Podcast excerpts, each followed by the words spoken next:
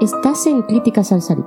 Luis López nos habla de Gorrión Rojo, visionada en los cines Panoramis de Alicante el viernes 2 de marzo de 2018.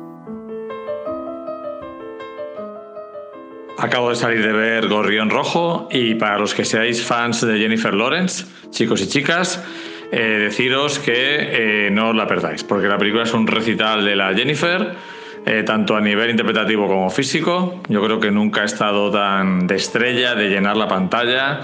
Además hay, desnudos, hay escenas bastante eróticas y es una película de espías eh, que intenta conciliar el cine clásico de ese género con algo más moderno.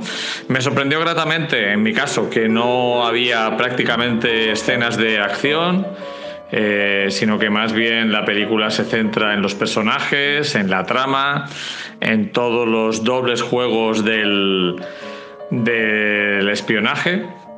Tiene una parte bastante terrible que es la, lo que la misma Jennifer Loren llama escuela de putas, que es la forma en la que los servicios secretos entrenan a chicos y chicas para que utilicen el sexo como arma para seducir y conseguir información. ¿Problemas de la película? Pues que una película de este tipo mm, no puede durar casi dos horas y media porque tiene muchos baches, especialmente por el centro de la narración. Y también llega un momento en el que te da un poco igual quién es el malo, eh, quién engaña a quién y eso es un problema gordo.